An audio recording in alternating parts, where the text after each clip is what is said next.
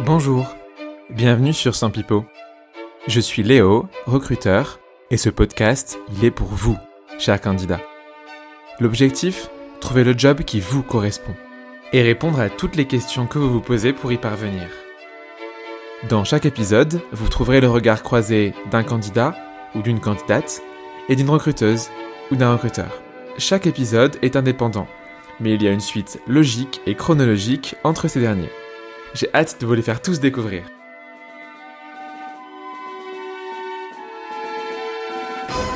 It's a match. Et si on percevait le recrutement comme un date? C'en est fini d'une relation unilatérale entre un employeur et des candidats. Aujourd'hui, la balance est rééquilibrée et le candidat a autant, voire plus de pouvoir que l'entreprise. D'un côté comme de l'autre, il est fondamental de s'assurer du fit. Le fit, savoir si l'entreprise va convenir au candidat et si le candidat va convenir à l'entreprise. Un match donc. Le sujet du jour m'a été suggéré par Claire Lise. Vous avez sûrement dû voir passer un de ses posts sur LinkedIn, elle est recruteuse chez Luncher. Ma deuxième invitée, côté candidat, c'est Nadine. Et je ne vous en dis pas plus sur elle pour le moment. On va donc parler match, on va parler fit. C'est l'épisode du jour et c'est parti.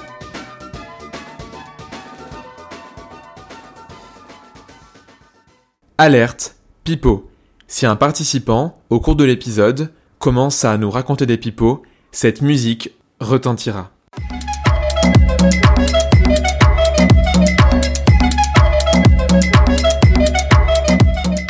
Vous êtes désormais prévenus. C'est parti pour l'épisode du jour. Bonjour à toutes les deux. Bonjour Nadine. Bonjour Léo. Bonjour Claire-Lise. Salut Léo. C'est un plaisir de vous avoir avec moi euh, aujourd'hui. Je pense que vous avez chacun, euh, pour commencer, un objet avec vous. Euh, le temps que vous le sortiez, euh, que vous, parce que je pense que vous l'avez chacun dans votre, dans votre sac, dans votre poche, c'est bon, vous l'avez tous les deux avec vous. Euh, le thème du jour, c'est It's a match. On n'est pas là pour parler d'applications de rencontres et pourquoi est-ce que Tinder est mieux que Happen ou pourquoi est-ce que euh, quel est le monde un peu dans lequel on vit où tout le monde se rencontre via des réseaux sociaux ou autres. Non, It's a match, c'est plus on a besoin d'avoir un fit avec l'entreprise. Plein de types de fit et ça on a on a l'experte en la matière qui est Claire Lise qui nous en parlera de quels sont les trois types de fit qu'on va aborder tout le long de l'épisode. Du coup, vos objets, vous les avez. Claire Lise, tu veux commencer? Euh, oui, volontiers. Donc euh, moi j'ai euh, j'ai j'ai apporté un objet que j'ai euh, avec moi à peu près tout le temps 24 heures sur 24 euh, qui sont mes écouteurs en l'occurrence des magnifiques AirPods placement de produit t'as vu Première génération ou les nouveaux là, les non, pros je suis désolée, c'est la première génération, c'est ce petit Hmm. côté vintage. Pourquoi des écouteurs du coup? Parce que le recruteur et euh, et je pense que c'est aussi mon cas euh, hors de mon cadre professionnel, euh, c'est euh, d'être à l'écoute. C'est vraiment une particularité que je trouve hyper intéressante parce que tu es sans arrêt à l'écoute. Donc tu es à l'écoute des personnes pour qui tu vas recruter, tu es à l'écoute évidemment des candidats qui viennent parce qu'ils recherchent un job. Donc tu es sans arrêt en fait en train d'écouter, en train d'analyser pour te dire ok maintenant je peux prendre ma décision. Mais c'est très tentant d'être beaucoup plus dans je parle, je parle, je parle, je te parle de la boîte, euh, je te parle de mon machin, mon truc. Alors qu'en fait il faut beaucoup plus absorber l'information euh, parce que euh, ton, candidat potentiellement il a appris par cœur, il a récité, il récite son truc alors qu'en vérité, bah, tu veux savoir ce qu'il y a derrière. Donc le début de ta vraie conversation, il démarre généralement plutôt vers la fin de l'entretien. Donc faut pas oublier d'être à l'écoute et de demander si la personne a des questions, si elle a envie de s'intéresser encore plus et laisser cette porte ouverte pour euh, pour que la personne puisse justement euh, entrer dans la brèche euh, et avoir cette véritable conversation euh, qui sort du cadre du process classique. C'est beau. Donc si ensuite ta logique, t'as été dans l'écoute, et donc ça voudrait dire que potentiellement Nadine aurait un micro en tant que candidate. Peut-être. Est-ce que tu as un micro Nadine? Pas du tout. Pas de micro, mince. Alors moi j'ai apporté une photo, une photographie qui représente une œuvre d'art et c'est une balance. Une euh, cette œuvre d'art en fait c'est une artiste qui s'appelle euh, Béa Gilles Gachat et euh, le titre de cette œuvre c'est Deux poids deux mesures. Donc pourquoi deux poids deux mesures? Parce que je suis en perpétuelle recherche d'équilibre dans ce que j'ai fait et dans mes choix entre passion et euh, travail, clairement. Donc les choix que j'ai faits généralement, c'est d'aller vers euh, un environnement créatif, artistique, un environnement qui reflète vraiment la création et euh, le côté business parce que j'ai fait une business school et euh, il y a un côté pragmatique dans tout ça. Et euh, je dirais que elle reflète vraiment ma personnalité. Pourquoi? Parce que la recherche d'équilibre je pense que c'est très important quand on crée son parcours d'essayer toujours de retrouver de se retrouver soi-même de retrouver ce qu'on aime. Et voilà ça se passe soit dans l'environnement ou soit dans les choix de ses fonctions. Ok magnifique. Et à part du coup cette œuvre d'art qui est une Nadine? Je suis plurielle. Je ne suis pas classable, je suis pas dans une catégorie. Voilà. Donc à découvrir, tout simplement. Très bien. Toi, du coup, Claire-Lise, qui es-tu? Je suis plurielle. Nous sommes tous pluriels. Ceci est une secte. euh, du coup, moi, je suis euh, talent manager chez Luncher, qui est une startup qui euh, qui euh, dépoussière le titre restaurant, donc qui va dématérialiser ce, ce bel avantage salarié. Top. Donc talent manager, c'est quoi? C'est plus recruteur, c'est RH Qu'est-ce que tu fais? Voilà, c'est ça. Donc euh, aujourd'hui, euh, et souvent dans les startups, euh, tu as euh, la casquette effectivement recrutement, associée généralement à RH. Moi personnellement, je, je suis plutôt sur sur le recrutement et ce qui va autour, donc tout ce qui va être onboarding, etc. Marque employeur notamment. Pour moi, c'est un vrai package et ça a plus une dimension quasiment marketing ou sales que RH en fait. Ok. Et euh, donc du coup cet épisode c'était un peu ton idée, Claire-Lise. Euh, moi j'avais pensé à toi pour euh, faire un des épisodes du podcast et donc on s'était vu, euh, je crois qu'on était à, à Petzouille, la basse-cour, très bon restaurant où on peut manger des, des, bonnes choses. Et du coup tu m'as dit, mais j'aimerais bien parler du match, du fit entre un candidat et une entreprise. Et du coup, quand on a préparé ensemble l'épisode, tu nous as donné du coup trois types de fit. Est-ce que tu peux nous en parler un peu de, de ces trois types de fit qui après seront la structure de l'épisode? Oui, bien sûr. Alors euh, effectivement, euh, pourquoi avoir envie de parler de fit Parce que euh, tout simplement, euh, euh, je me rends compte que la plupart du temps, les candidats sont plutôt passivement dans cet entretien à attendre qu'on leur pose des questions alors qu'en fait ils ont euh, tout autant euh, à gagner à euh, s'intéresser à ce que à ce, qu'il y a un fit entre leurs leurs aspirations professionnelles et le cadre que nous on leur offre. Donc effectivement pour moi aujourd'hui il y a trois types de fit si on peut dire. Tu as le fit qui va correspondre à la structure dans laquelle tu vas travailler en termes de business. Est-ce que c'est une organisation à but non lucratif? J'en sais rien. Est-ce que c'est une start-up? Est-ce qu'elle innove ou pas? Plein de petites, euh, petites choses qui font que finalement ça va fitter avec euh, ton, ton parcours euh, souhaité professionnel, ta trajectoire. deuxième type de fit, c'est un fit beaucoup plus sur le job en lui-même, donc le métier que tu vas exercer, tes fonctions, ton scope. c'est hyper important de voir si ça, encore une fois, si ça entre dans ton parcours à toi, si ça va te permettre d'évoluer, etc. Troisième type de fit, là c'est sur la culture de la boîte, le fit avec les gens que tu rencontres. Est-ce que tu vas prendre du plaisir à travailler avec ces, avec ces personnes-là? Donc euh, trois types de fit qui sont euh, vraiment indissociables. Pour moi, tu peux pas euh, rejoindre une boîte s'il y en a, s'il manque un des trois, un de ces trois-là, un de ces trois fits. Donc un company fit, on pourrait l'appeler comme ça. Hmm. Le deux, ce serait le job fit par rapport à toi. Et le 3, le culture fit, qui est aujourd'hui le plus commun, je trouve, dans différentes entreprises. On va souvent tenter le culture fit, voir comment ça marche. Et en fait, ce qu'on s'était dit aussi en préparant, c'est que euh, bah, un premier entretien, c'est un, c'est un peu comme un, comme un date, euh, d'où le titre d'ailleurs, It's a Match, et qu'en fait souvent on a tendance, quand on est candidat, à penser que euh, bah c'est pas nous qui avons le pouvoir et que c'est l'entreprise qui a le pouvoir, alors qu'aujourd'hui dans un marché de l'emploi qui est extrêmement tendu, mine de rien, le, la, bah, la balance que t'as amené d'ailleurs Nadine, en fait, elle a tendance à se rééquilibrer avec un candidat qui a le même poids que l'entreprise. Et donc chacun peut être aussi demandeur que l'autre euh, de, de, questions et enfin demandeur du coup de réponses via ces questions. Et c'est ça du coup qu'on va enfin c'est le sujet qu'on va aborder aujourd'hui toutes les trois tous les trois ensemble. Euh, ça vous va? Yes, c'est parfait. Et donc on est sur la, on va commencer sur la directement sur la première partie du fit, donc le le, le, fit plus par rapport à l'entreprise, donc le vision fit. C'est quoi première, toi comment en tant que recruteuse, euh, Clarisse, comment tu assesses ça par rapport à un candidat? Alors moi je commence toujours par présenter, euh, par présenter euh, la boîte dans laquelle je travaille, en l'occurrence en ce moment Launcher, euh, en expliquant que nous sommes une start-up, même si aujourd'hui on est 160 personnes et que ça s'apparente plus à une, une structure PME. Euh, mais c'est un mindset startup. Donc euh, on est en train de disrupter un marché, on est en train de casser un petit peu euh, des codes, d'aller innover, de d'être en, en, phase d'extrême croissance, d'internationalisation, de ensuite aller chercher d'autres verticales produits, etc. Donc c'est un contexte qui est très particulier. Et en fait à partir de ce moment-là, une fois que tu as dressé le contexte, tu vois comment réagit la personne et surtout tu as déjà vu sur son CV avant si c'était quelqu'un qui était dans des très grosses boîtes, qui a jamais connu ce type de contexte-là. Bah, là du coup ça se challenge. Donc effectivement, parler du fait que voilà, on va s'internationaliser, donc il va y avoir des équipes qui seront potentiellement tu vas devoir leur parler en anglais ou dans mmh. d'autres langues. t'as des personnes qui sont en remote, t'as des personnes qui sont en, en, en freelance, voilà, donc c'est aussi des contextes assez particulier et euh, et euh, forcément du coup même le, ne serait-ce que le secteur d'activité dans lequel tu opères euh, ça va conditionner aussi les relations que tu vas avoir toi en tant que en interne avec je sais pas des clients avec voilà donc tout ça, ça, ça joue en fait sur ton parcours professionnel. Tu peux faire un métier tout à fait équivalent dans plein de boîtes différentes, mais ça va pas du tout avoir le même impact sur sur toi, ton, ta courbe d'apprentissage, mm-hmm. mais aussi sur bah, le futur de ce que tu recherches. Donc, euh, moi, je préfère aujourd'hui euh, prendre quelqu'un qui euh, a déjà vécu ce type de contexte-là, parce que je sais que le fit va être beaucoup plus beaucoup plus évident. a priori, encore une fois, hein, il y a plein plein de plein de fois où ça s'est pas du tout vérifié et où les personnes de grand groupe ont très bien fité. Mm-hmm. Mais c'est vrai que c'est pour la personne rassurant de savoir qu'elle arrive dans un contexte qu'elle connaît déjà. Ok. Du coup, pour ça, faut avoir la chance d'être en premier entretien avec toi ou en premier appel téléphonique.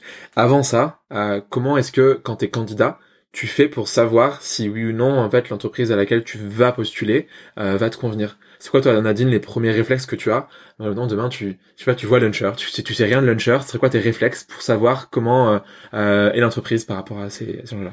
Alors le, premier réflexe ce serait d'aller déjà sur internet clairement, d'aller voir le, le site de l'entreprise, euh, Aujourd'hui, il y a aussi des sites qui euh, rassemblent beaucoup de données, comme Welcome to the Jungle ou encore LinkedIn, euh, Glassdoor, qui te permettent aussi d'avoir euh, des avis, de, de rencontrer avant et euh, les, les, recruteurs parce qu'ils font souvent des vidéos. Moi, j'apprécie vraiment les, les entreprises qui qui ont qui font ce travail en amont. Mais je pense que la meilleure information, et je pense qu'on va l'aborder après, c'est aussi de parler aux personnes qui travaillent dans ces entreprises. Je pense que là où on a la meilleure source pour comprendre comment fonctionne l'entreprise, le discours du salarié ou le discours même d'un client, si on a la chance de pouvoir être confronté à un client, permet de, de voir déjà vers où on part et euh, si ça peut correspondre à nos, à nos codes et à ce qu'on attend comme, comme environnement. Mais euh, je dirais aussi que euh, L'idéal quand même, euh, c'est euh, de se questionner avant. C'est vraiment de se questionner parce que, euh, comme elle l'a dit, Claire Lise, il y a plusieurs tailles d'entreprise. C'est de se dire qu'est-ce que j'ai fait avant? Et est-ce que effectivement, par rapport à ce que j'ai fait avant, je suis dans la, même type de, structure? Est-ce que c'est vraiment ça? Est-ce que je vais vers quelque chose de nouveau? Et comment je vais me comporter face à ça? Donc, quand on va vérifier ça, c'est essayer d'avoir des réponses aux questions de si je quitte d'un grand groupe pour aller vers une start-up, est-ce que je suis préparée à ça? Donc c'est tout ça. Comment tu vas savoir si tu es préparé ou pas euh, à, faire un grand pas et à passer euh, de la grande boîte à la step ou inversement? Je pense que ça passe par l'humain. Ça passe par euh, chercher des personnes qui ont eu l'opportunité de vivre cela et d'échanger avec eux. Et je pense pas que un site internet te dise tout. Il y aura toujours le côté émotionnel ou le côté vrai, sans pipeau, qui sera caché. Mais je pense que clairement c'est l'échange. Je donne un exemple. bon, j'ai dans mon parcours, j'ai eu l'opportunité d'être dans différentes industries, de travailler euh, dans un gros groupe de la logistique, dans un gros groupe bancaire, mais aussi dans la référence de la tech. Et euh, je passais quand même d'un monde où il y a des anciens process vers un nouveau monde pour ma dernière expérience. Mais j'ai quand même essayé de parler à plusieurs personnes qui l'ont fait. Et euh, effectivement, certains m'ont dit est-ce que tu es prête Par exemple, les, cultures sont complètement différentes. Donc c'est de creuser, d'essayer de comprendre et euh, même d'aller chercher euh, des, des, discours qui ne sont pas forcément dans le sens dans lequel on veut, parce qu'on trouve toujours quelqu'un qui aura un discours différent de ce que l'on attend. Comment tu les contactes ces personnes? Admettons demain, tu as euh, quelqu'un, enfin tu vas encore une fois aller chez Venture, tu connais pas Claire Lise, tu la connais pas encore. Mhm. où est-ce que tu vas les chercher? Sur LinkedIn, tu tapes des gens random et tu les contactes? Comment tu fais? Alors, je dirais en termes de méthodologie, le conseil que je donnerais, c'est déjà de commencer par son premier cercle. Euh, c'est les camarades de promo qui pourraient travailler dans cette entreprise. En deuxième lieu, je dirais de regarder aussi euh, les écoles et ensuite d'aller plus loin, euh, LinkedIn. Parce que je pense qu'on est plus confiant avec des personnes qui sont proches de notre environnement et mmh. qui nous connaissent. Ouais. Ok. Mmh. Les amis aussi.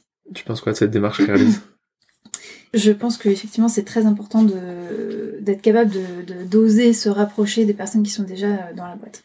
Euh, il faut savoir que parfois ça peut être un peu euh, mal perçu, ou en tout cas perçu comme un peu intrusif pour les personnes qui sont dans la boîte, qui se retrouvent euh, contactées euh, par des candidats, peut-être qui seront pas du tout dans son dans son équipe, etc.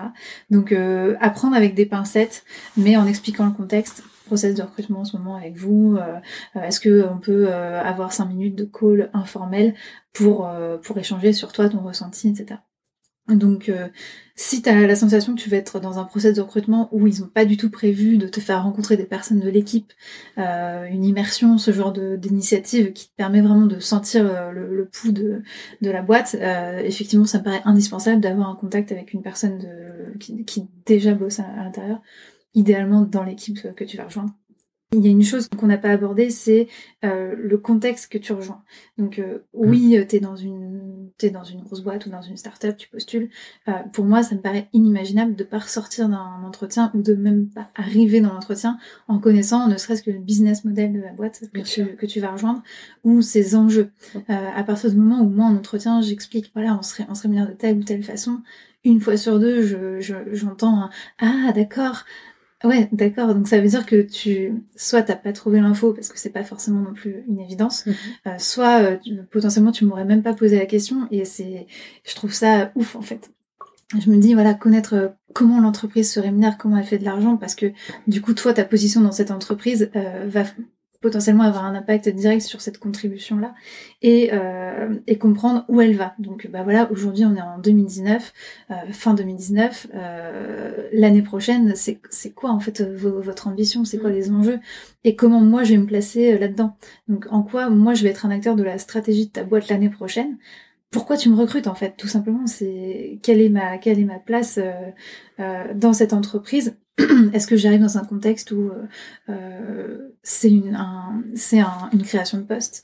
Est-ce que j'arrive en remplacement de quelqu'un euh, et voilà dans quelles conditions ça s'est fait? Tout ça c'est des éléments à prendre en compte parce que ça te donne énormément d'indices sur euh, la santé de la boîte, sur euh, toi l'importance que tu vas prendre euh, en tant que salarié et collaborateur de cette boîte. Je suis complètement d'accord avec toi. Je pense que plus il y a de la clarté sur ce type d'information, plus on, arrive à savoir aussi si la, boîte est dans notre dans notre créneau. Oui. Mais pour toi, du coup, c'est un critère de go ou de no go, Claire-Lise, quand les personnes te disent, bah ah oui, j'avais pas compris qu'en effet le business model c'était ça? Non, pas du tout. Mais euh, c'est vrai que euh, il y a des personnes qui arrivent en entretien sans savoir ce qu'on fait. Euh, donc c'est c'est quand même un petit peu la base d'aller lire, ne serait-ce que deux lignes sur ta boîte, parce que du coup, moi en entretien, je suis obligée de tout refaire depuis le départ et je me retrouve à expliquer ça, tu vois, toujours un petit peu de la même façon, en me disant bon bah là, j'arrive pas à savoir pourquoi cette personne vient chez nous en fait. Euh, Est-ce que c'est parce qu'elle a vu euh, une campagne market euh, que ça l'a interpellée? Est-ce que c'est parce qu'elle utilise déjà le produit dans sa boîte actuelle et du coup elle trouve ça cool? Est-ce que c'est parce que quelqu'un lui en a parlé? Du coup c'est compliqué de, de, se dire ah ok là j'ai quelqu'un de motivé en fait. Mais si les raisons de la personne, du coup, sont... Parce que les, raisons peuvent être multiples. Euh, aujourd'hui, en tant que recruteuse, par exemple, tu parles de cette approche de business model, etc. Mais si euh, le candidat ne va pas forcément dans ce sens, mais a vu peut-être autre chose que vous, en tant qu'interne, vous ne voyez pas, est-ce que euh, c'est rédhibitoire? Est-ce que finalement, tu vas tenir en compte cela? Je me dirais que la personne ne n'a pas préparé, en fait, suffisamment son entretien parce que tu postules pas, enfin en tout cas moi je, je les candidatures spontanées j'en ai vraiment énormément, mais la 95% du temps, quand j'ai quelqu'un au téléphone, c'est quelqu'un qui a postulé un job en particulier. Mhm. Donc, en fait, dans mes descriptions de job, dans mes annonces, j'écris tout fois mille. Donc, euh, c'est euh, euh, c'est vraiment, ça fait une page, c'est très très bien détaillé. Donc, tu ne peux pas avoir loupé l'info, en fait. Je suis d'accord, dans certaines boîtes, c'est tellement lacunaire que tu, ouais, tu sais pas vraiment dans quoi t'arrives, ou tu sens que c'est un peu bullshit. Mhm. Il y a des mots un peu sympas partout genre no bullshit, ça fait partie de leur valeur, ce genre de choses. Bon, c'est cool, mais euh, mais ça t'en dit pas vraiment sur la boîte. Euh, alors que voilà, moi quelqu'un qui, qui arrive en me disant ah, bon, j'ai pas tout compris à ce que vous faites exactement, mais je suis hyper intéressée de comprendre euh, pourquoi vous recrutez ce pourquoi vous recrutez ce job, etc. Enfin, quelqu'un qui va vraiment me montrer qu'il s'intéresse.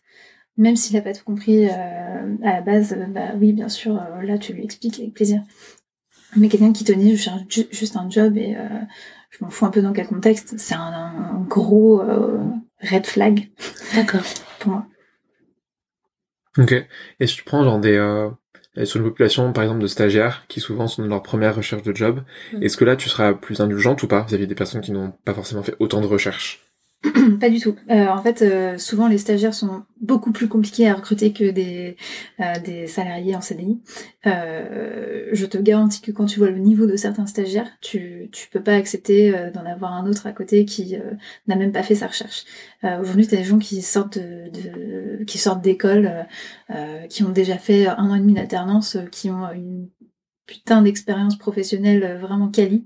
Euh, moi, j'ai, enfin, les stagiaires, c'est comme des personnes euh, normales, comme des Ouais. personnes qui cherchent leur premier, enfin, leur, leur- un job en CDI. Enfin, tu Mm. le considères exactement pareil. Et il y a quelque chose qui me plaît dans ce que tu dis, c'est cette particularité euh, à, à distinguer effectivement le niveau de- du stagiaire, comme tu le dis. Euh, certaines entreprises mettent les stagiaires dans le même panier, mais de se dire qu'il y en a une personne qui se distingue par rapport à l'autre, ça c'est hyper important, Mm. dans le même dans la considération. euh, Lorsque Mais t'as plein de boîtes qui pensent que parce que tu sors d'école, tu n'as, tu, tu, cumules zéro année d'expérience. bien sûr. La plupart des écoles aujourd'hui euh, te, te permettent de faire au moins un an de stage. euh. Euh, et si tu as la chance de- d'avoir trouvé une super boîte dans laquelle tu t'éclatais et tu avais beaucoup de responsabilités, t'as vraiment eu un an d'expérience euh, professionnelle, quoi. Complètement. On utilise beaucoup les stagiaires pour, euh, en général, pour faire justement euh, plein plein de tâches euh, que les autres n'ont pas le temps de faire, euh, et ou les positionner sur un projet euh, un petit peu annexe, mais en vrai, ils développent énormément de skills, euh, du coup, euh, de compétences, pardon, euh, pendant cette, euh, pendant ce stage-là. Ok. Vous avez pointé du doigt quelque chose d'intéressant tout à l'heure. Euh, donc quand on est étudiant aujourd'hui, on peut avoir accès notamment à Job Teaser, euh, qui est du coup bah, une plateforme dédiée aux personnes qui cherchent un stage. Euh, après, il y a Welcome to Jingle qui a fait la même chose. Vous pensez quoi de la manière dont les entreprises vont se vendre sur ces plateformes-là? Est-ce qu'à votre avis, tout est à prendre ou euh, rien à prendre Et à quel point est-ce que les entreprises sont honnêtes? Genre, est-ce que Claire lise sur ce que tu mets sur Welcome Est-ce que tout est honnête dans ce que tu mets? Ou est-ce que c'est enrobé avec une sauce de marketing? Alors, j'ai eu beaucoup de mal à faire les vidéos euh, Welcome to Jungle parce que, euh, en fait, euh, je ne critique pas Welcome to Jungle, mais on a un cadre en fait de très strict. Donc, c'est-à-dire que tu sais très bien que toutes les boîtes ont le même cadre et qu'elles vont toutes dire la même chose. Donc, en fait, tu te retrouves à dupliquer des, des vidéos. Tu pourrais regarder n'importe quelle vidéo, c'est toutes exactement les mêmes. Donc, à partir de ce moment-là. Comment tu fais pour distinguer une culture de boîte à travers juste une personne qui euh, te dit bon bah voilà euh, je suis product manager depuis un an euh, je m'éclate ah, nous on a une super team innovation machin. Bon.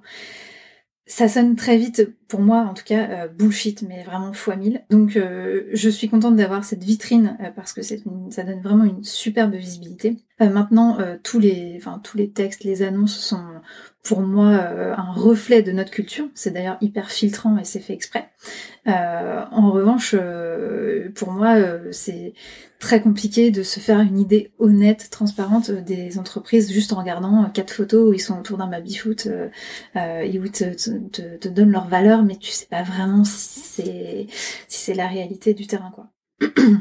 Ok. Et est-ce qu'à travers un, un glace d'or, qui en théorie est honnête, il y a plus d'informations qu'on peut aller euh, trouver Alors je vois Nadine qui euh, lève les yeux au ciel non, c'est pas honnête. Est-ce qu'on avoir plus d'informations ou est-ce que c'est pareil et vous pensez que c'est un peu biaisé les avis des salariés sur glace d'or Euh, je pense qu'en France, c'est pas encore euh, très bien utilisé. Euh, Oui. C'est surtout des avis euh, de personnes qui sont en interne et qui à qui on a demandé va écrire un, écrire, ou pour certains qui ont été déçus et qui n'ont pas forcément la, qui n'ont pas la prise de recul. Alors, Clairement, je pense que elle a, je rejoins Claire Lise sur le fait que c'est une belle vitrine parce qu'il y a des informations, ben, on a le job, on sait quel job euh, auquel on peut postuler. On peut aussi voir les fonctions, comment est-ce que la personne travaille. On peut poser des visages. Je pense que c'est important de savoir qui se cache derrière un tel poste parce que ça nous permet aussi de contacter sur LinkedIn. Par contre, effectivement, on n'a peut-être pas forcément la réponse honnête euh, par rapport au poste ou par rapport à l'entreprise, tant qu'on n'a pas encore rencontré les personnes pendant l'entretien. Ok, donc ouais, c'est un peu, un peu délicat de se fier à, à cette plateforme. D'où le côté aller voir les gens. Oui. Ok, très bien.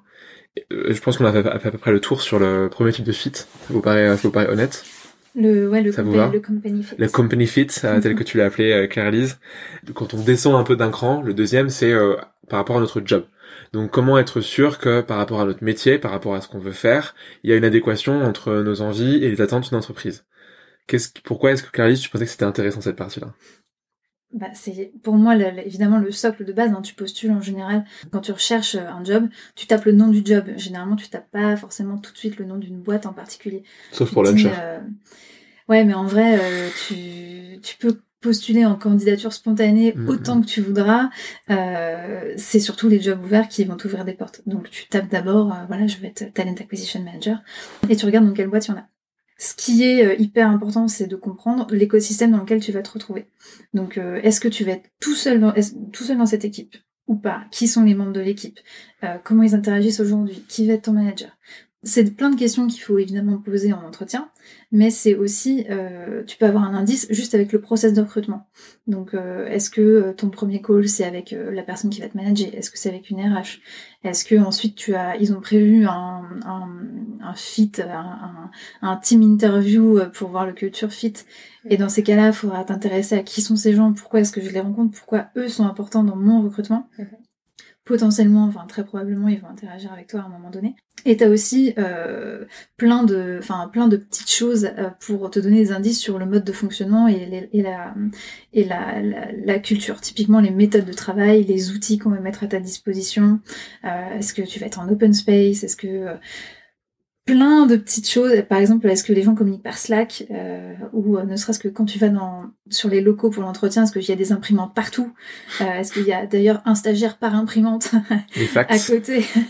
Des fax. ça, ça te donne un peu une idée de à quoi va ressembler ton job. Est-ce que je vais être dans des conditions modernes? Est-ce que les gens qui m'entourent ça, je pense que c'est vraiment le plus important, c'est de regarder qui, qui est dans l'équipe, leur parcours. Euh, tiens, je vais être dans une équipe de euh, 15 recruteurs. Euh, ils sont tous un peu, ils sont tous, ils ont tous plus d'ancienneté que moi. Euh, ça veut dire que potentiellement mon ascension entre guillemets dans cette boîte, mon évolution, risque d'être un peu euh, bridée. Hop, j'arrive chez Huncher, bah je suis toute seule. Donc potentiellement, ok, il y a tout à faire, ça va être un gros taf, mais ça veut dire aussi que potentiellement, je peux me projeter à 3, 4, 5 ans dans cette boîte en me disant, je vais construire quelque chose et je vais être valorisée. Donc c'est vraiment tout plein de petits éléments à prendre en compte. Et poser la question aussi de, euh, au-delà du process de recrutement, de euh, ton onboarding. Qui va être en charge de ton onboarding S'il y en a un déjà, parce que parfois, voilà.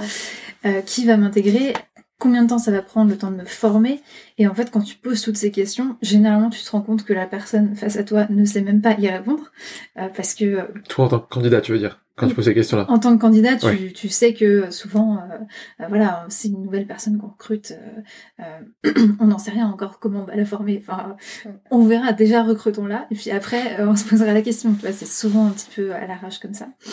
Donc, faire réfléchir en fait la personne, enfin ton recruteur, à au-delà de juste, ok, je te fais passer mon premier entretien, et puis les autres se, se débrouilleront après.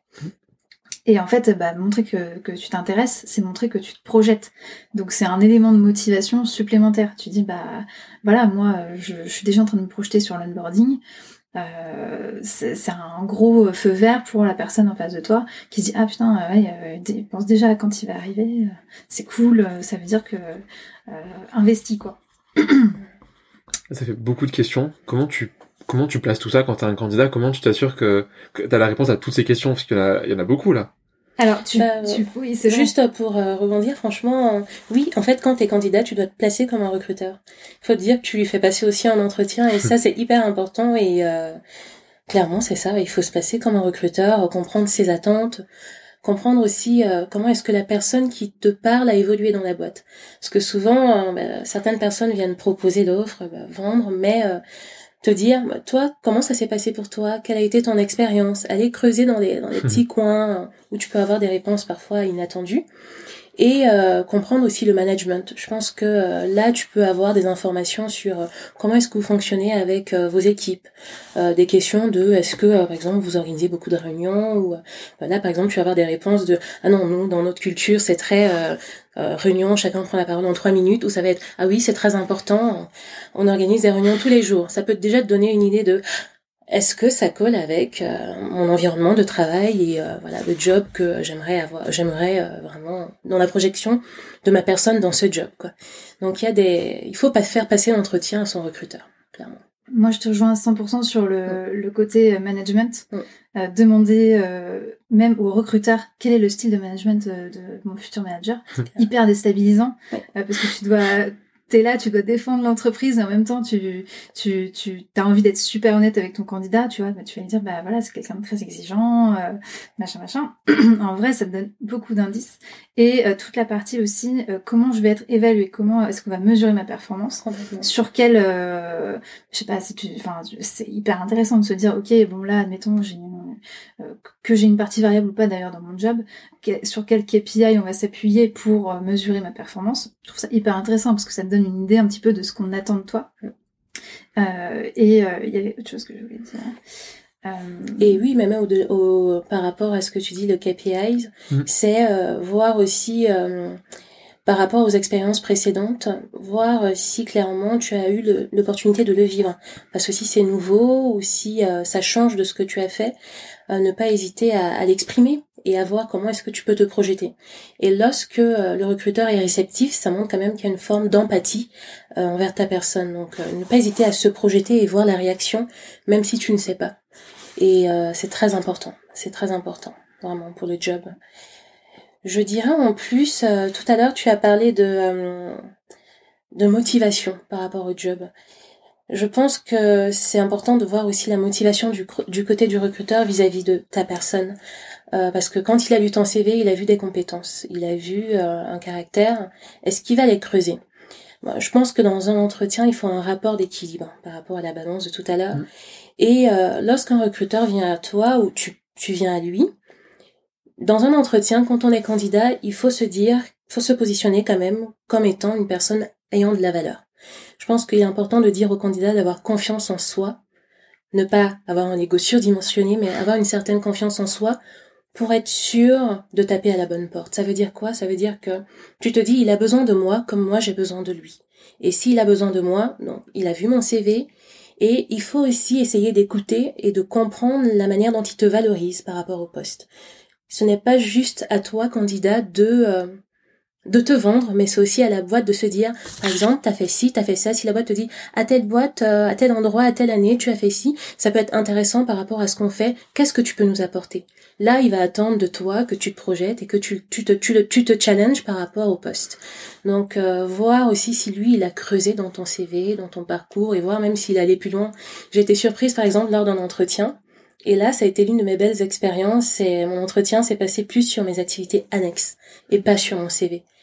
Et là, bah, c'était encore plus difficile. Pourquoi? Parce que on pense parfois quand on a une passion, on se dit bah je vais pouvoir en parler et me vendre. Mais non, il allait chercher les compétences de management, des compétences euh, attendues par rapport au job dans mes passions. Et, euh, et c'est là où c'est fort parce que bah, le, le, recruteur euh, te voit au-delà d'un simple CV. Il voit une personne, il voit une personne euh, qui pourrait s'intégrer dans un environnement, dans une culture. Euh, on va aborder la culture tout à l'heure. Je sais pas ce que t'en penses, Claire-Lise. Je suis évidemment 100% alignée avec ce que tu dis. euh, je trouve que c'est compliqué, euh, c'est un exercice qui est difficile à faire. Donc euh, je, comprends totalement, euh, euh j'espère que tu as pu vivre ce genre d'expérience effectivement, notamment dans, ce que tu dis. moi j'ai très rarement le temps de creuser à ce point-là. Euh, les profils. Mais en vrai, euh, tu vois, euh, je pense que un CV, j'ai 4 minutes de lecture du CV avant l'entretien. c'est tout. Donc, si tu veux, il y a une... c'est ça dépend du, du contexte. Hein. mais il y a une problématique de temps et de, de performance de, du candidat. Donc être candidat c'est pas un job, mais en vrai quand tu arrives en entretien c'est une, c'est une, tu joues une performance, tu cherches à convaincre la personne. Et une question qu'on me pose souvent que je trouve hyper euh, smart, c'est euh, euh, bah du coup qu'est-ce que vous attendez pour ce poste? Quel est le profil type que vous attendez pour ce poste? Et donc là bah toi ça te souvent c'est une question qui arrive à la fin de l'entretien. Donc euh, bah, évidemment tu te tu te dis ok bon euh, est-ce que je vais un petit peu dans, dans est-ce que je veux vraiment cette personne? Est-ce qu'il est top?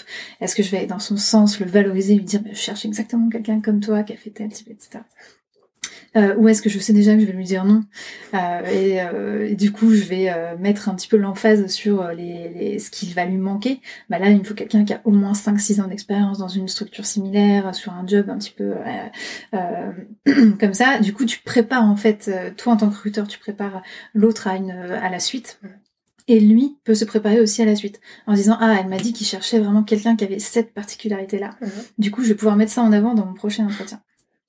Et il y a un- un- une dernière chose que je voulais dire pour le fit avec le, le job, euh, qui est quelque chose dont on ne parle pas très souvent, euh, mais qui est vraiment lié à la marque employeur. Euh, c'est est-ce que dans cette boîte, le métier que je vais exercer est super reconnu? Est-ce que ce sont des, des top des top profils dans ce métier-là, dans cette boîte? Mm. Typiquement, je sais que voilà chez Spendesk, bah, il y a des mecs au gross ou des nanas d'ailleurs gross qui sont des stars. C'est des stars du gross. Si tu veux faire du gross, tu vas là-bas. Euh, bah voilà. Et ben tu peux tu peux avoir envie de te dire euh, euh, là par exemple en interne j'ai une équipe euh, marketing. Euh, ils ont envie d'être des super marketeurs aussi. Euh, il faut que dans ma marque employeur, j'arrive à te à, à valoriser en fait euh, certaines compétences à certains à certains moments. Je sais pas si tu vois ce que je veux dire, c'est pas très clair. Oui, oui, oui, oui, oui, oui, bien sûr. Mais euh, c'est vrai que ça peut jouer de se dire ah en fait euh, je veux être excellent dans mon métier, c'est une voie que j'ai envie d'emprunter pendant peut-être j'en sais rien 5 10 ans. Euh, autant aller dans une boîte qui va mettre ces, ce métier-là où, où ce métier-là est vraiment euh, est vraiment performant, a vraiment mis en place des méthodes de travail ouf, ils sont Oui. innovants, ils sont machin, ils sont trucs. Bien sûr, bien sûr. ouais, Et ça. Comment tu te rends compte de ça Comment dit- tu sais ça? Bah parce que ces personnes-là euh, communiquent beaucoup sur euh, sur leur métier, ils sont ils ont de l'influence, ils vont euh, ils vont faire des meet-up, ils vont créer des contenus euh, euh, qui vont être reconnus comme hyper inspirants par leur père. Euh, encore une fois, tu vois, Spendesk, il balance du contenu à n'en plus finir. C'est, euh, euh, c'est tout le monde s'arrache les leur leur méthode de travail. Bah c'est top. Je fais pas de la pub pour Spendesk. Hein. Alan, c'est pareil, c'est le- genre à vouloir un petit peu révolutionner certaines méthodes de travail, euh, aller chercher un petit peu le, euh, la différence. Et, euh, et du coup, c'est inspirant. Et du coup, tu te dis, bah, si je vais là-bas, je vais pouvoir moi aussi euh, avoir cette euh, créativité, euh, cette, euh, ces initiatives. euh. Et ne pas hésiter à regarder l'évolution de- des parcours des autres qui ont fait ce métier, voir leur trajectoire, comment ça s'est passé. Parce Ouais. qu'on peut se projeter à travers ça En interne, du coup, au sein, au de la boîte, ouais. ouais. S'il y a eu des fast tracks euh, ou... C'est sur LinkedIn, si, parce qu'on n'a pas toujours accès à l'interne. Elle l'a dit euh, Claire Lise, mais euh, si tu n'as pas accès à l'interne, sur LinkedIn, tu peux voir comment est-ce qu'il a évolué, la trajectoire, et te dire, bah, si elle a pu faire ça, ça veut dire peut-être qu'il y a une ouverture dans les boîtes. Parfois, dans certaines boîtes, euh, tu peux voir une personne qui reste 5 ans sur un même poste, et dans d'autres boîtes, tu peux voir euh, des personnes qui ont bougé, qui ont...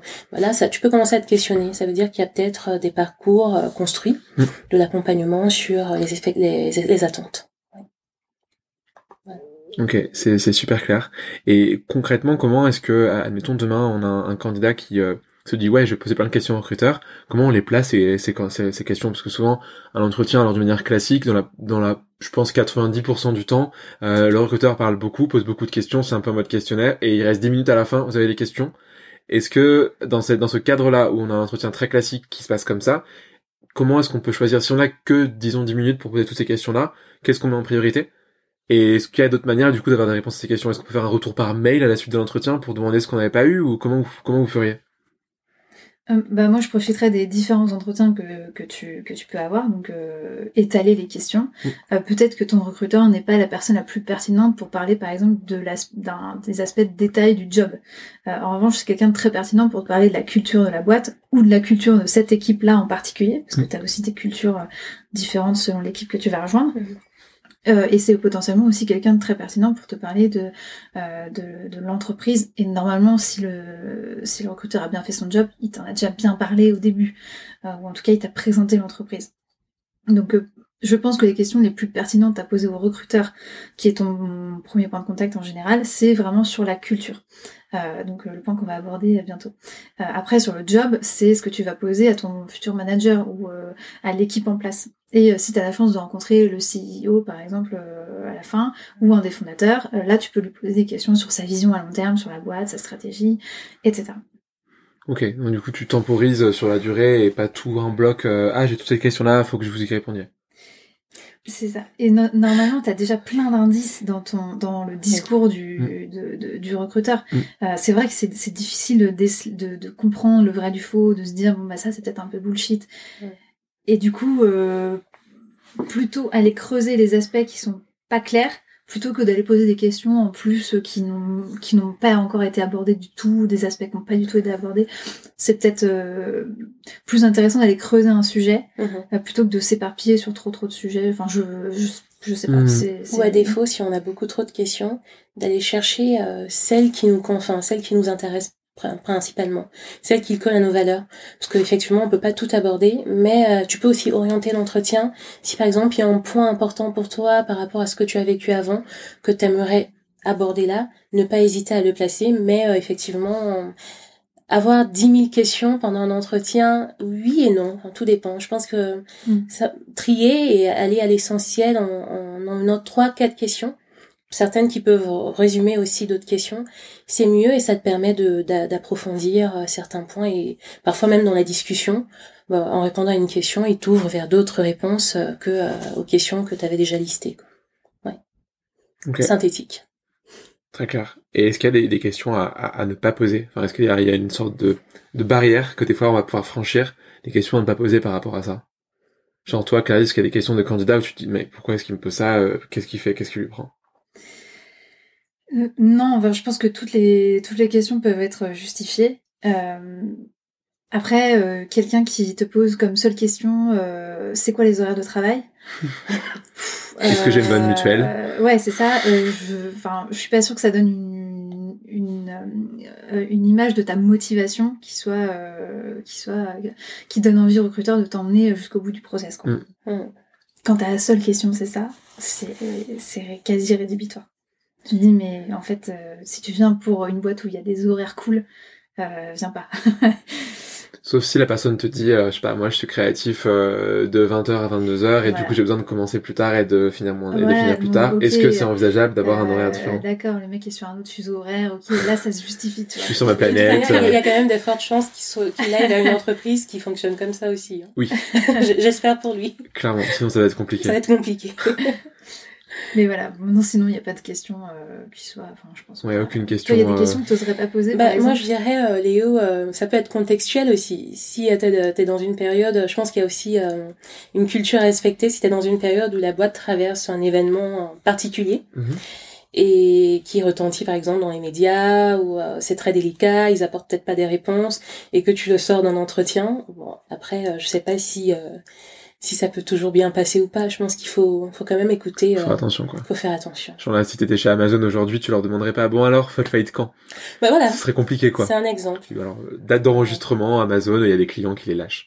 Ça ne veut pas dire qu'il faut pas, ne, il faut pas, il ne faut pas être transparent, Ouais. mais c'est juste une question de contexte. Ok. Voilà. Très clair. Vous avez beaucoup parlé de, de culture, je pense avez envie de passer à, la, à, la- à la- à cette troisième partie, qui est je pense en fait la partie la plus passionnante, parce que mine de rien, la culture c'est c'est ce qui va driver euh, bah, beaucoup de notre quotidien. D'ailleurs, je sais pas, euh, peut-être plus toi Clarisse que Nadine, mais il y a l'école du recrutement qui sur LinkedIn a mis un sondage. En gros, c'était euh, euh, selon vous, comment est-ce que, euh, enfin par quoi est définie une culture? Il y avait plusieurs choix entre euh, des valeurs, des rituels et des bizarreries. C'est quoi pour vous C'est des valeurs, des rituels ou des bizarreries? J'ai répondu à cette question, euh, Léo. Je suis choquée que tu n'aies pas vu ma réponse. J'ai vu que la mienne où j'ai vu 20 likes et j'ai pas vu la tienne, désolé. ok, on, est, on la joue comme ça. Euh, moi, j'ai répondu des bizarreries. Ouais. Euh, je pense qu'effectivement, c'est. euh, Si, je l'ai vu en plus, ta réponse. C'est la c'est tes particularités. C'est c'est ce qui fait que tu es unique. Donc, euh, tu vois, tu- tout à l'heure, tu nous dis, bah moi, je suis pluriel. Bah voilà, euh, Mm. c'est euh, c'est c'est bizarre comme réponse. Bah c'est ce qui fait que t'es unique. C'est quoi pour toi des bizarreries du coup ou des valeurs ou des rituels Nadine qui te Moi, différencient j'aime bien le mot rituel. Ouais. Ouais, parce que euh, le rituel, ça va au-delà des valeurs construites euh, par une marque employeur. Excusez-moi, mais j'ai horreur du terme de marque employeur. Pour moi, c'est euh, c'est un peu l'arnaque du siècle dans le recrutement. Donc, pour les employeurs qui m'entendent ou les entreprises, désolé, mais marque employeur, euh, etc. Mais rituel, par contre, euh, c'est au-dessus de tout ça. C'est rituel. Je sens vraiment que ça va au fond des tripes. Je sens que c'est vraiment quelque chose qui est euh, qui va au-delà de, du marketing en fait de la boîte et, euh, et qui incarne vraiment les personnes qui qui vivent dans cette boîte, euh, qui euh, ouais dans le rituel il y a quelque chose de l'au-delà en fait, de de, de l'au-delà de ce qu'on fait au Tu, quotidien. tu, tu sens quand même que parfois les rituels de la boîte euh, tels qu'ils vont te les annoncer, c'est du, c'est aussi des rituels forcés. C'est, euh, Mm. c'est euh, bon bah nous on fait un after work tous les mercredis soirs. Et tu n'as pas le choix, tu dois venir. Potentiellement, t'as pas le choix. Bah, justement, c'est peut-être si là où, choix- c'est peut-être là où on peut justement se positionner en tant que personnalité euh, euh, Claire Lise. Qu'en fait, dans les valeurs, dans les valeurs, euh, bah, les valeurs, on se dit, bah, c'est c'est marqué là, c'est posé là. Parfois, on peut être dans une boîte et on voit pas ces valeurs. Alors que dans le rituel, tu peux dire, vous aimez ça, mais je n'aime pas ça, mais je vous propose ça. Et là, d'autres rituels se mettent en place. Et ce qui est intéressant dans le rituel, c'est ça, c'est de pouvoir se positionner en tant que personne. Tu disais anti-marque employeur, euh, Nadine. C'est, t'es, euh, est-ce que t'es aussi, euh, c'est quoi les, les valeurs les plus, euh, les plus pipo que t'as entendues? Euh, alors celle-là, je vais, je vais la sortir. C'est le slogan d'une d'une entreprise. Euh, c'est euh, Pour ne pas citer l'entreprise en question, je vous propose un interlude musical.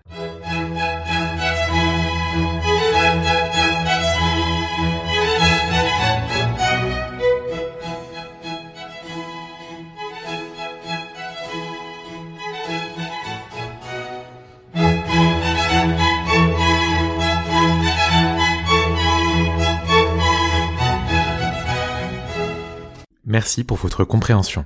Ok. T'en aurais d'autres de, de valeurs un peu, un peu bullshit comme ça? Euh, celle-là quand même, elle est très forte, non, Léo? Elle est quand même très forte. T'en aurais toi, Carlis, des valeurs qui te font, euh, qui te font viriller? Bah euh, après peut-être que c'est vécu en, en- c'est vécu par euh, euh, par les en vrai hein peut-être que c'est c'est c'est la réalité mais c'est vrai que quand tu l'affiches ça peut sonner bullshit donc c'est euh, bienveillance transparence. Ouais c'est mais en même temps euh, si si t'es pas bienveillant mais si t'es pas transparent euh, bah euh, de toute façon j'ai pas envie de venir dans ta boîte.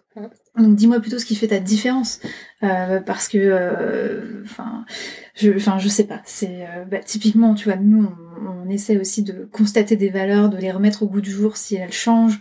Il y a une valeur chez nous que j'aime beaucoup mais qui nous décrit profondément c'est que nous sommes des ambassadeurs aujourd'hui euh, chez Launcher tout le monde utilise Launcher tous les jours. Et en fait ça en dit vachement long sur la culture de ta boîte parce que euh, ça veut dire que tu une culture du feedback qui est énorme bah moi dès que je l'utilise et que ça fonctionne pas si Mhm. ça fonctionne Mhm. pas Mhm. je sais exactement à qui aller m'adresser pour lui dire euh, eh oh euh, pourquoi ça marche pas Euh, peut-être qu'on pourrait améliorer tel truc etc Ouais. Euh, L'application, c'est ça, c'est que tu, tu te positionnes sur un contact et tu l'appliques. Mm. Tu prouves vraiment que c'est appliqué dans ton entreprise. Tout le monde est bienvenu dans la boîte. Et quand tu arrives dans la boîte, tu comprends en fait que tu es complètement l'intrus de la boîte. et que, effectivement, pour pouvoir évoluer, ben, il va falloir que tu te fondes dans la masse. Et ça, c'est un point, par exemple, euh, j'invite un candidat à le repérer très rapidement. Il y a des boîtes qui se disent euh, traiter leurs euh, leurs salariés de manière très unique, euh, chacun vient comme il est, apporte sa touche, mais en fait non, on rentre dans un moule. Est-ce que tu vas être dans un moule ou est-ce que tu veux être toi? À toi de repérer cela. c'est aussi pour ça que c'est pour moi la marque employeur c'est filtrant c'est ce qui te permet d'afficher euh, qui tu es mais pour que les mauvaises entre guillemets les mauvaises personnes ne viennent pas donc les personnes qui vont avec qui ça va pas fitter Elles sont pas forcément mauvaises, Claire Lise. non mais mauvaises dans le sens elles ne fitent pas avec ce que ce que tu peux leur apporter Oui, oui. Donc, euh, euh, effectivement, je suis d'accord avec toi. Le recrutement, c'est du marketing euh, aujourd'hui, par des plateformes comme Welcome to Jungle, par Job Teaser, etc. Mm. T'es obligé de le marketer. T'es obligé de mettre en avant des choses qui font que tu vas être attractif. Parce que aujourd'hui, t'es dans une position où ton candidat, en fait, c'est pas c'est pas toi qui le choisis, c'est lui qui te choisit. Donc, potentiellement, il peut aller chez Alan ou chez Conto parce que c'est les mêmes typologies de, de job, la même typologie de boîte. Et la seule diff, c'est la culture en fait. C'est la culture de ta boîte. Mais d'ailleurs, j'ai une question euh, pour toi, Claire Lise et Léo. Est-ce qu'il y a des boîtes aujourd'hui qui ne font pas ça, mais qui sont bonnes et qui attirent des, des- des candidats et qui savent euh, les accompagner dans un process de recrutement Tu veux dire qu'on n'a pas de valeur? qui ne, qui ne, qui ne sont pas dans le, le, le marketing de, de ces valeurs, mais on le, on le voit, on le sent. C'est du concret sans, sans trop crier, quoi. Hmm, Super bonne question. Euh, T'en as qui vont être assez assez honnêtes, mais euh, du coup l'inconvénient est celui que révélait, euh, je pense Clary, c'est que si du coup t'assumes pas tes valeurs, tout le monde va venir frapper à ta porte. Mm. Euh, si t'es un, je sais pas si c'est un bon exemple, mais euh, si t'es un, un food court, tu vois le principe des food courts, genre t'as plein de de- d'endroits différents où tu peux aller manger, Mm. tout le monde viendra te voir. Mais du coup, est-ce que toi tu veux pas un peu filtrer les gens, alors que si t'assumes que tu fais par exemple que la nourriture euh, japonaise, mais du coup il y a que les gens qui aiment ça qui viendront te voir. Donc il y en a qui le font, très peu je pense aujourd'hui parce qu'ils se rendent compte que ça marche pas et du coup ça a aucun intérêt. Après par contre ta question je pense était plus des boîtes qui ne véhiculent, enfin qui ne véhiculent pas grand chose, mais qui en interne le font vraiment. Mhm. Bah celle-là, du C'était coup, exactement je ça. ne le sais pas vu que du coup je les connais pas ces boîtes. D'accord. Ok. Je sais pas toi si t'en as en tête, mais euh, Parce que je, je préfère celles qui ne le crient pas haut, mais quand on arrive, vraiment. on se dit waouh, que celles qui l'écrivent et derrière il y a rien du Moi, tout. j'ai j'ai envie de te dire, euh, regarde l'engagement des collaborateurs. Oui. C'est c'est ça la vitrine, c'est ça qui va refléter euh, si euh, Alors, tes comment personnes tu se sentent bien ou pas. Bah, euh, déjà, par exemple, en entretien, Ouais. euh, c'est très simple. Tu rencontres des gens qui sont dans cette boîte. Pose-leur la question depuis combien de temps t'es là? Euh, Est-ce que tu te plais là-dedans? Question subtile est-ce que tu as déjà recommandé à quelqu'un de venir dans cette boîte? Mhm. est-ce que tu as déjà coopté quelqu'un? C'est hyper, c'est hyper bête, mais si la personne te dit ah non, j'y ai même pas pensé, euh, ouais, c'est pas très bon. Euh, Bien sûr. Si t'es dans un environnement où tu t'éclates, euh, t'inquiète que t'as envie de faire venir tes potes. Voilà, c'est ce que j'attendais depuis tout à l'heure. c'est d'aller chercher, d'aller creuser. regarde chez les personnes le- le- je- la je- réponse. moi, je fais pas le, le- enfin, je, je fais pas non plus trop de pub pour euh, Launcher, c'est pas l'idée du tout. Euh, mais aujourd'hui, je suis hyper fière d'une chose, c'est que dès qu'il se passe quelque chose chez nous, tout le monde euh, en parle sur LinkedIn. Donc, tu Mm. vois tout le monde partager une offre d'emploi. Tu vois tout le monde partager ah on a fait une vidéo marrante. votre post sur Euh. les- la- le métro, euh, c'était horrible. Pendant une semaine, j'avais que du luncher sur mon LinkedIn. C'est vrai. Mais très bien. Tu, tu Mais très bien, mais- on ne leur demande pas euh, ils de le partager. Ils le font spontanément parce qu'ils sont contents euh, de, de partager euh, la, la boîte dans laquelle ils sont. Ils trouvent qu'on a qu'on a une, une mission qui est euh, euh, qui est trop cool, euh, que euh, on va tout défoncer. C'est un peu le mindset. Hein. On est des pirates, tu sais, t'as t'as compris le marketing du truc. Euh, mais c'est c'est ça. On est tous dans le même bateau. Et en vrai, euh, bah euh, ok, euh, Claire-Lise, elle cherche un job. Je vais le partager. Ça me prend une minute. Et si ça se trouve, ça va lui ramener un candidat pour mon équipe. Et, euh, et, et en vrai, les- l'engagement, tu le vois comme ça. Oui. Donc, va Oui, voir oui, sur. LinkedIn si les gens ont partagé récemment des news de leur, de leur boîte, s'ils sont contents d'être dans tel classement, dans tel truc, telle actualité, tel machin. L'engagement des talents, généralement, ça ne trompe pas. Généralement.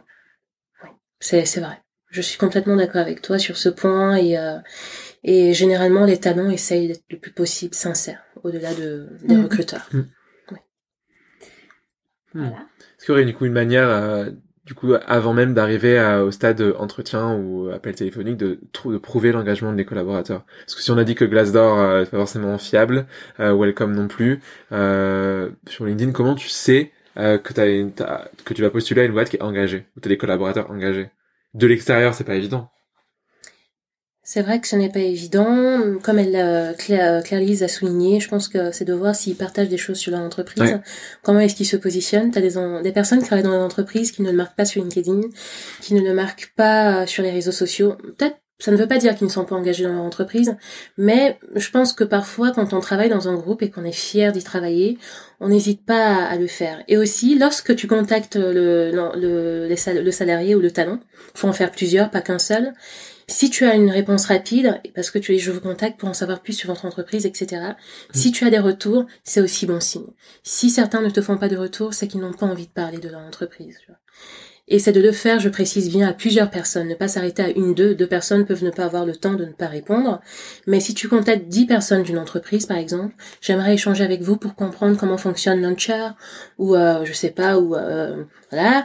Et j'aimerais vous rencontrer. Je pense que tu peux trouver, si tu arrives à avoir trois, quatre personnes qui te disent, je n'ai peut-être pas le temps, mais je suis prêt à te donner du temps pour te parler de cette boîte, c'est bon signe quand même. C'est-à-dire qu'il y a quelques-uns qui sont fiers de parler de, de leur Mhm. boîte. Non, je suis complètement d'accord avec toi. C'est très compliqué de savoir avant de mettre le pied dans la Mm. boîte euh, si euh, les personnes sont engagées. euh, tu peux avoir des, des personnes très corporate, alors t'arrives dans la boîte, ils ont tous le suite euh, Ouais. Git, euh, ou, euh, ou je ne sais quoi, euh, mais euh, mais bon, euh, voilà, ça veut pas dire euh, ça veut pas dire qu'ils sont forcément euh, engagés, tu vois. Il y a les salons aussi. On peut parler des salons. Pendant les salons, tu peux croiser euh, les études, enfin, tu peux croiser des, des personnes sincères.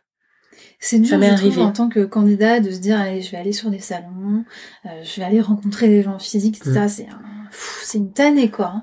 D'aller rencontrer les gens de ces boîtes-là qui souvent, bah, te disent, bon, bah voilà, on a un poste ouvert euh, de stagiaire, euh, là, euh, en, je ne sais où, en Espagne. Bon, bah, ok, cool, ça fit pas du tout Après, est-ce que tu viens dans un salon pour postuler ou tu viens dans un salon pour prendre de l'information et peut-être pour avoir euh, Ouais, d'autres euh, plus moi j'ai arrêté quasiment de participer au forum de recrutement, je te cache pas. pour un étudiant, on ça peut pas, être. on n'a euh, pas beaucoup de temps pour y, à y accorder. Euh, tu te retrouves souvent euh, dans la masse de plein d'autres boîtes qui te ressemblent pas, donc Mhm. tu te dis bon en fait je suis pas forcément au bon endroit pour attirer les bons talents. mhm. Et du coup euh, c'est vrai que tu, tu te dis je préfère communiquer euh, euh, massivement sur les, sur les réseaux sociaux, ça a plus d'impact. Après c'est un parti pris, hein. je sais qu'il y a plein de boîtes qui vont à tout- dans tous les forums pour se faire connaître. Euh, nous aujourd'hui ça a pas trop porté ses fruits en termes de recrutement, donc euh, on, le fait pas beaucoup. Mais ça ne Euh, correspond peut-être pas à tout format de boîte, en Ouais, fait, je c'est pense. ça. ouais. Et vous avez plus besoin aujourd'hui, parce que vous êtes assez connu, je pense, en termes du, du grand public, peut-être du grand public, donc euh, Bah, ça dépend à qui tu t'adresses. Euh, Ça dépend de ta cible. Là aujourd'hui, si on recrute euh, une flopée de, de, de sales à Montpellier, euh, bah tu vois, tu vas pas du tout t'adresser pareil euh, à quelqu'un qui sort d'un BTS à Montpellier que euh, euh, à quelqu'un qui est cadre euh, à Paris depuis 5 ans, euh, qui euh, potentiellement a déjà un LinkedIn et t'as déjà vu passer 50 fois. Mm. Enfin, c'est ça dépend à qui tu t'adresses. Donc oui, il y a des contextes où euh, aller faire euh, le forum de euh, Montpellier Business School, ça va nous Mm. ça va nous ouvrir à une à la cible qu'on recherche. Mais bon, ça dépend. euh, ça dépend ce que tu cherches. Il y a des boîtes qui proposent des expériences. Et euh, il faut regarder ça aussi. Euh, J'ai vécu un- une expérience comme ça pendant six mois avec une boîte qui m'invitait à des événements euh, particuliers de jeux vidéo. Vous voyez, c'est dans le jeu vidéo. à, Montreuil, non? Non, quelque part par là. Bon, oui, en fait, ce type de boîte, par exemple, c'est souvent des boîtes créatives. Mhm. Je- et elles arrivent à... Des boîtes non créatives, ça ne veut pas dire qu'il n'y a pas de créatifs à l'intérieur, mais qui ne sont pas dans l'industrie créative, peuvent aussi le faire. Mais il y a des entreprises qui organisent des événements, de rencontres euh, plus personnalisés hors des salons. Et là, c'est un effort quand même. C'est et ça peut être intéressant de, de voir comment est-ce qu'elles proposent l'expérience aux futurs candidats ou aux salariés. C'est Mm. beau, le recrutement expérientiel, Expérientiel. c'est magnifique. C'est pas la marque employeur. Non, j'arrête avec ça. C'est de la marque. Un manif- de manifeste anti-marque employeur. euh, Moi, Nadine, je refuse de, C'est de croire l'action. à tout ce que vous dites.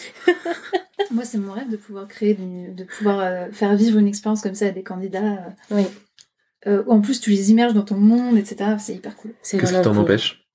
Le temps, l'argent. L'argent.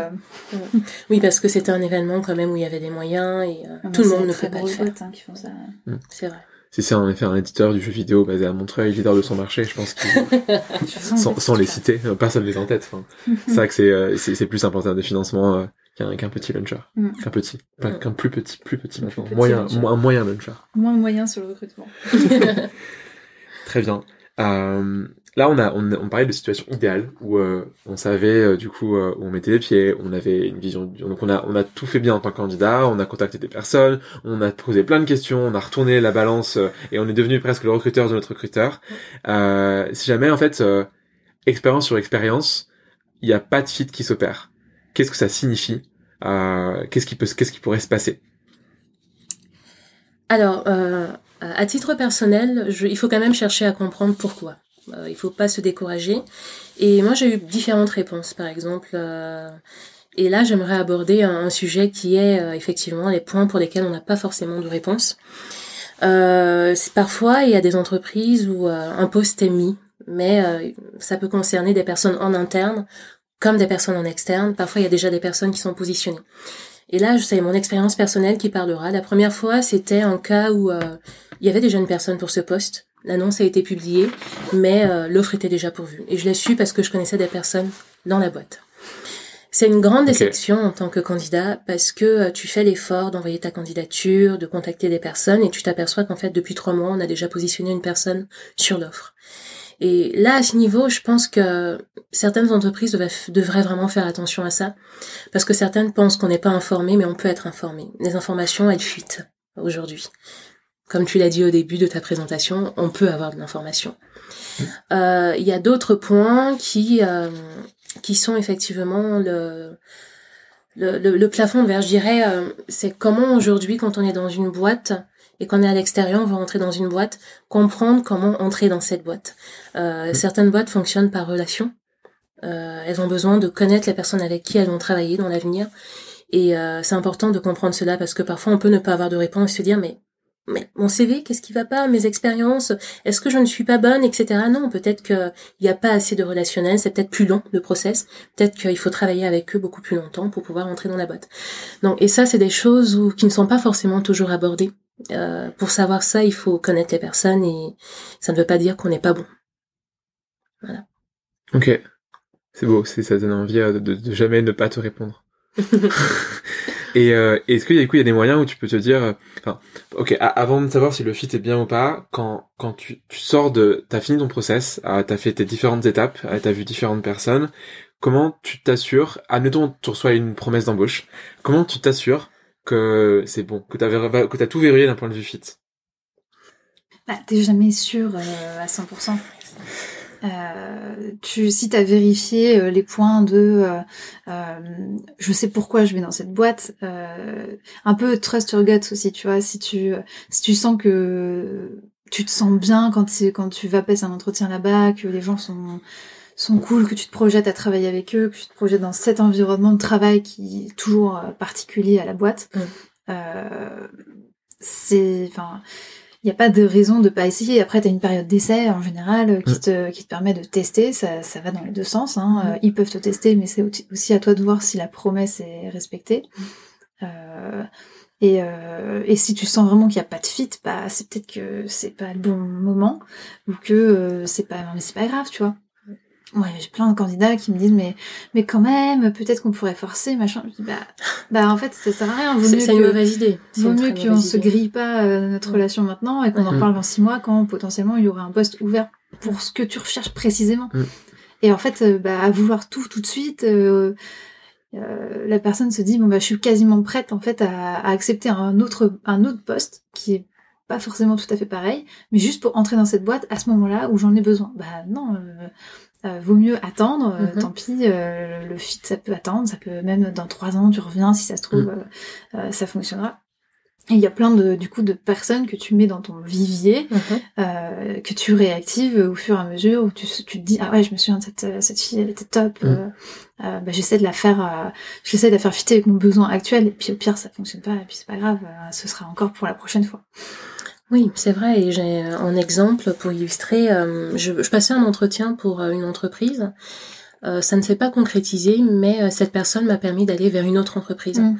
Effectivement, même si ce n'est pas à cet endroit, parfois ça peut être d'autres opportunités qui s'ouvrent. Mm différemment. Et ça, tu l'as si tu as réussi à créer une relation forte avec euh, avec ton recruteur. Et c'est pas, ça veut pas dire avoir pris 50 cafés avec cette personne, euh, fait des soirées, machin. C'est pas du tout la, question.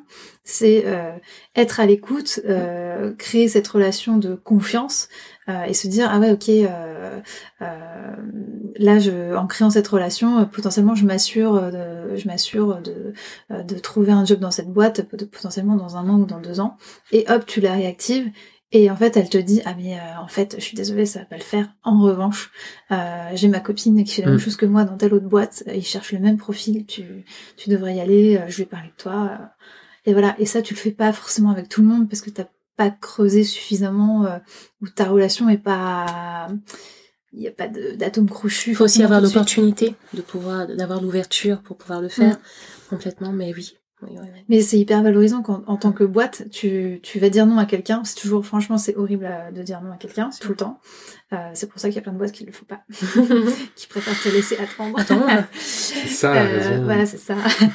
Et qui en fait, euh, là, t'as l'opportunité de lui dire, bah en fait, euh, ça le fait pas là maintenant avec nous, mais euh, je, enfin, je pense que t'as un super potentiel et j'ai envie de t'aider en fait. Enfin, juste, euh, je me suis retrouvée dans ta position, quoi qu'il arrive à un moment donné. J'aurais aimé qu'on me dise, euh, by the way, euh, machin, il cherche aussi la même, le même style et tu vas t'éclater là-bas. Donc en fait là, tu, faut se dire que ton recruteur il cherche quand même toujours, parce que c'est toujours des personnes humaines malgré tout, euh, quand tu fais ce métier en général, euh, ils cherchent toujours à te, à te caser quelque part, tu vois. Ils peuvent, ils peuvent pas te laisser en suspens comme ça dans la nature.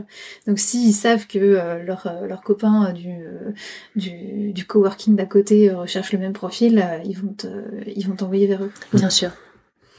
Créer des relations. Mais ça, tu vois, si t'as pas. En fait, chaque effort posé n'est pas un effort nul. En mm. fait, c'est ça. Se dire, peu mm. importe, la première pierre que je pose me servira dans un autre contexte, ouais. Et puis même, tu vois, je trouve ça bienvenu aussi de la part de certains candidats. Euh, quand ils reçoivent une réponse négative, de dire ah ok je comprends, c'est peut-être pas le bon timing. Mm. Mais en revanche, est-ce que tu sais, euh, est-ce que tu connais une boîte dans laquelle euh, ça pourrait le faire?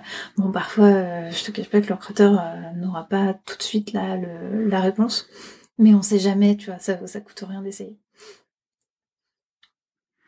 Et si jamais, il y a, à la fin, il y a, il y a vraiment zéro match, qu'on est, euh, Mais c'est est- pas grave Léo, pourquoi tu vas absolument je sais pas, je Non, vois qu'il y a vas-y. zéro match. S'il y a vraiment zéro match, euh, Qu'est-ce que tu fais quand, quand ça marche pas, quand tu, quand, quand tu persévères, tu supprimes Tinder?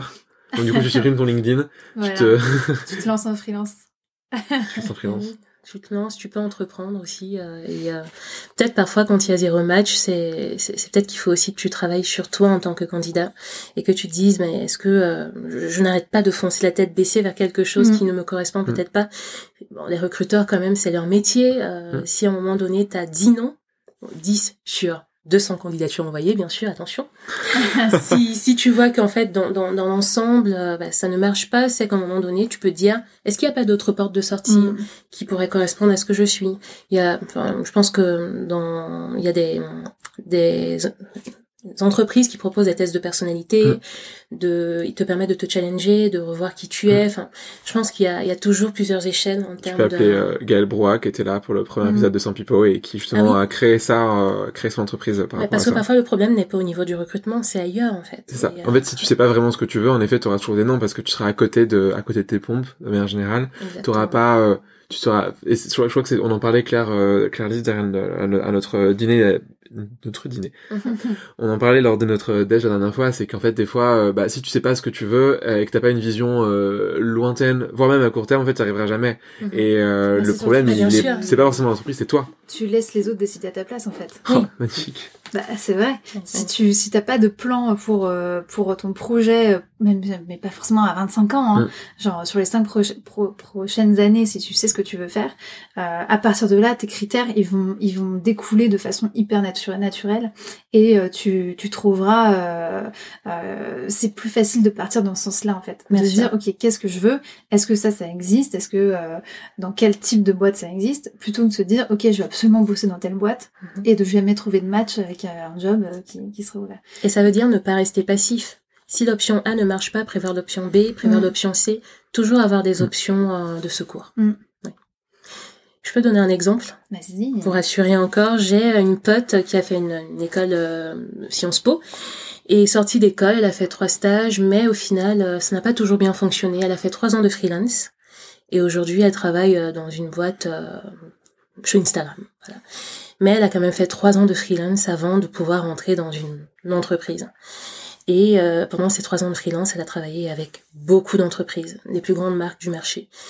Tout ça pour dire qu'en fait, peut-être qu'elle n'était pas faite pour aller dans un service marketing ou de créa dans une boîte. Il fallait qu'elle bosse avec euh, plusieurs entreprises, voir comment ça fonctionne avant de rejoindre une entreprise pour pouvoir apporter ses compétences. Donc en fait, il faut aussi laisser le temps. Le temps, euh, donc c'est la réponse à zéro match, qu'il n'y a pas de zéro match en fait. Il y a toujours un match quelque part et euh, c'est le temps qui permet de savoir à quel moment il y aura le match. Tout est timing, ce que disait Claire tout à l'heure. Le timing fait tout, en fait. Donc là, on est vraiment dans le parallèle avec les relations amoureuses à fond et avec les rencontres. C'est bon. Est-ce que vous auriez à tous les deux des, euh, des, euh, des choses qu'on aurait oublié de dire ou auquel cas, du coup, des, des mots de la fin pour clôturer cet épisode? Bah, je pense que il y a les réseaux sociaux pour se contacter et continuer, non? Oh. C'est une Elle invitation. ouvre la discussion. Elle cherche le match. Elle cherche le match. Je vais vous laisser dans la pièce après et je vais partir, je pense. Euh, non, à mon avis, euh, c'est c'est juste euh, le seul conseil, c'est euh, si tu sais ce que tu cherches, tu sauras poser les bonnes questions en entretien, mais il faut oser poser les questions, s'intéresser euh, et pas être dans une position passive en fait euh, où tu attends qu'on te on te juge. Euh, au contraire, on va te juger sur les questions que tu que tu vas poser. Mm. Euh, moi, je te dis, quelqu'un qui me demande les horaires, euh, bah direct, je me j'ai un, tu vois, c'est c'est c'est c'est c'est c'est instinctif tu te dis mais Mm. bon bah c'est quelqu'un qui va pas vouloir euh, qui va pas vouloir se donner à fond ou euh, Mhm. qui va avoir peur de faire des gros horaires donc euh, bah voilà c'est même si personne n'a envie de faire de gros horaires euh, en vrai si c'est ton premier ta première préoccupation Mm. euh, peut-être que peut-être qu'il faut que tu t'orientes vers euh, un autre style de boîte typiquement. Il ne faut pas avoir peur d'être soi-même. Oui. Oh, c'est beau comme phrase de fin. C'est pas censé être beau, c'est la vérité. C'est censé être vrai. Euh, du coup, Nadine, euh, si aujourd'hui euh, les, gens qui t'ont écouté ont envie de, de, de, de s'échanger avec toi, peut-être potentiellement, même euh, pour t'expliquer un peu leur boîte, s'ils veulent te recruter, on sait jamais, ou même si toi tu veux les recruter. Euh, donc c'est Nadine Bilong. Euh, donc Nadine N-A-D-N-E. Bilong c'est B-I-L-O-N-G. C'est ça, Nadine Bilong, Sur LinkedIn principalement, tu es active ou ailleurs? Beaucoup plus sur LinkedIn quand même. Ok. Et toi, Claire-Lise? Ah, moi, c'est LinkedIn à fond. À fond aussi, où tu partages euh, toutes les, tout ce qui se passe chez Launcher. euh. Moi, je suis Je Claire. Lise sur LinkedIn. Moi aussi, je te suis. Ah. Oh là là là là, c'est magnifique. Tout le monde se suit respectivement. Euh, oui, bah c'est c'est sûr que c'est sûr que t'as envie de partager ce qui se passe dans ta boîte. Après, Ouais. faut filtrer parce que encore une fois, j'ai l'impression qu'on harcèle, qu'on harcèle un petit peu euh, tout le monde parce que Il y a l'algorithme euh, qui passe par là et qui atténue un peu quand même. Oui, Heureusement. heureusement. Mais c'est vrai que euh, du coup, j'essaie plutôt d'axer sur euh, la culture de la boîte, le, le- le recrutement, ce qu'on cherche actuellement. Euh, et pas trop faire euh, nos actualités autres, marketing, etc. Je laisse ça aux, aux marketeurs. Donc si on, veut, euh, si on veut savoir les actus sur Launcher, Claire-Lise Colin, ça? Cholin? Oui, Colin? Colin. C-O-L-I-N. Oui, Très bien. Donc Claire-Lise Colin sur LinkedIn pour tout savoir sur Launcher. Et Nadine Bilong pour tout savoir euh, sur euh, Nadine. les Nadine Bilong, qui est pluriel. Merci à toutes les deux. C'était un plaisir de vous avoir euh, avec moi cet épisode. Merci. Merci Léo. Merci à Nadine et Claire-Lise. Dans le prochain épisode, on abordera le sujet de l'entretien de recrutement. Si vous avez aimé, je vous invite à vous abonner au podcast sur votre plateforme préférée. Et j'ai hâte d'avoir des commentaires de votre part pour savoir votre avis. Si vous voulez me retrouver sur les réseaux, je suis sur Instagram, at leosanpipo, sur internet, leosanpipo.fr, l e et sinon, je vis à Pigalle, c'est quand vous voulez pour aller prendre un café. Je vous souhaite une excellente journée ou soirée. Ciao